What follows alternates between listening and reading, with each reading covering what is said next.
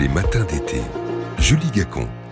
En Ukraine, il ne se passe plus un jour sans que l'un des deux camps accuse l'autre d'une attaque de drone. Hier, Kiev désignait des entrepôts de céréales sur un port du Danube comme visés par des drones de l'armée russe. Moscou, quant à elle, annonçait avoir abattu trois drones dans la région de Kaluga, à 200 km au sud-est de Moscou, où il se dirigeait. Alors, à quel point les drones changent-ils le cours de la guerre? C'est la question du jour que nous posons à Amélie Ferret. Bonjour. Bonjour. Merci beaucoup d'être avec nous ce matin. Vous êtes chercheuse au Centre des études de sécurité de l'IFRI et coordinatrice du laboratoire de recherche sur la défense, le LRD. Alors quand une armée se met à employer aussi massivement des drones, est-ce nécessairement une démonstration de puissance ou au contraire, Amélie Ferret, un aveu de faiblesse parce que le matériel au sol, les effectifs humains ne suffiraient plus? Alors effectivement, c'est vrai qu'on voit que la contre-offensive s'est immobilisée, que l'Ukraine peine à faire des percées stratégiques et que le drone permet de faire des coups d'éclat, des frappes dans la profondeur, comme vous l'avez mentionné. Cependant, je dirais pas que c'est le signe d'un aveu de faiblesse puisque c'est plutôt une tendance que l'on a observée effectivement en Ukraine dès le début du conflit, mais aussi dans la guerre Azerbaïdjan-Arménie en 2020. Donc l'utilisation du drone, exactement, elle est, elle est plus liée à une évolution en fait euh, de la guerre et notamment euh, au fait que ce type de matériel permette euh, de faire des frappes à un moindre coût plutôt que à une spécificité de la guerre en Ukraine aujourd'hui. Et comment ça modifie les rapports de force non pas dans le ciel mais sur le terrain de quelle façon ça change le tempo de la guerre au sol? Alors en fait, le grand avantage du drone, c'est que ça permet d'accélérer ce qu'on appelle la boucle reconnaissance frappe. C'est-à-dire que vous allez pouvoir envoyer votre drone euh, assez loin, euh, vous allez pouvoir avoir donc des images de surveillance euh, du terrain et éventuellement détecter une présence ennemie, soit sous la forme d'une batterie antiaérienne, soit sous la forme d'un PC de, division par exemple, soit sous la forme simplement d'une unité. Et vous allez pouvoir tout de suite prendre la décision ou non d'ouvrir le feu. Et ensuite, votre effecteur, il est déjà sur place et donc vous pouvez frapper immédiatement, contrairement, par exemple, à un avion de chasse où vous donneriez euh, l'autorisation euh, de décoller et donc il y aurait euh, un délai pour qu'il se rende sur place. Et ça, ça permet ce qu'on appelle une forme de transparence du champ de bataille qui permet de voir partout, de frapper partout et donc qui interdit en fait aux, troupes adverses un repos puisque elles peuvent être frappées en permanence. Des soldats peuvent être dans une tranchée en train de prendre un repas et une grenade peut arriver euh, portée par un drone.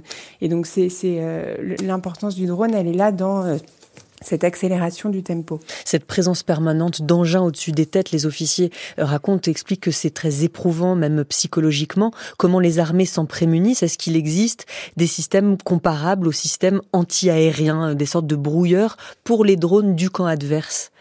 Alors justement, c'est ça qui est très intéressant, c'est que pourquoi on voit aussi autant de drones en Ukraine, c'est justement parce qu'il y a une performance très forte des batteries antiaériennes qui interdisent euh, à l'aviation de chasse de pénétrer dans euh, le territoire puisque euh, euh, de donc les appareils risqueraient de, de, se faire descendre et on a vu des taux d'attrition importants euh, à la fois pour les avions de chasse et pour les hélicoptères.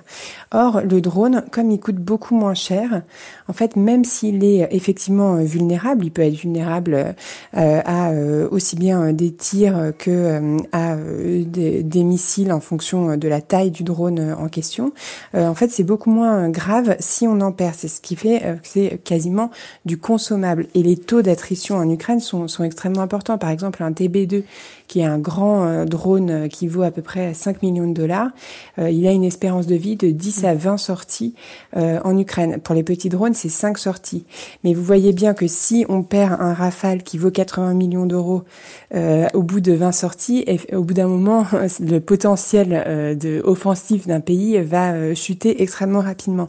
Et donc le drone, ça permet de, de s'adapter à ce conflit qui se prolonge dans le temps, tout en maintenant une capacité euh, de frappe importante. Les Ukrainiens perdraient quelques 10 000 drones par mois euh, sur le champ de bataille et apparemment de ce qu'on lit ici et là, l'armée russe est moins équipée en drones mais manifestement mieux équipée en système anti-drone, en, drone en système de, de brouilleur. C'est vrai que c'est difficile de savoir exactement précisément ce qui se passe sur le terrain.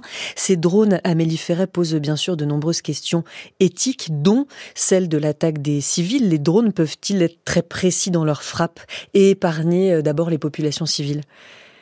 Alors là, je dirais que la controverse sur les drones, en fait, elle revient à la controverse sur le bombardement aérien, qui a eu lieu euh, dès en fait euh, l'utilisation justement de ces bombardements, avec des, des, des volontés d'interdire le bombardement aérien. Donc là, le drone n'a pas une spécificité euh, sur les mm. civils euh, éventuels euh, par rapport euh, à des avions de chasse ou par rapport à, à d'autres types.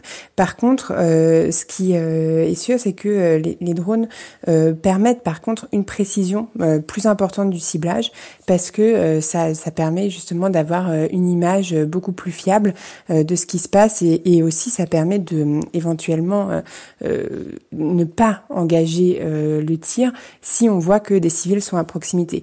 Donc l'utilisation des drones contre les civils, elle est davantage liée à une volonté euh, de, de, de, la part des belligérants que euh, à la technologie en tant que telle. Pourquoi est-ce qu'on est passé sur le drone d'un discours qui dénonçait euh, cette forme d'asymétrie dans la guerre, l'avantage par exemple que conférait à l'armée américaine en Irak son utilisation des drones, ça avait été très largement dénoncé à l'époque. Aujourd'hui, on, on a un discours qui paraît se féliciter de ce que ces engins existent, à tel point que des pays européens qui jusque-là étaient très réticents à s'équiper en drones sont en train de, de changer d'avis euh, pendant là depuis le début de la guerre en Ukraine?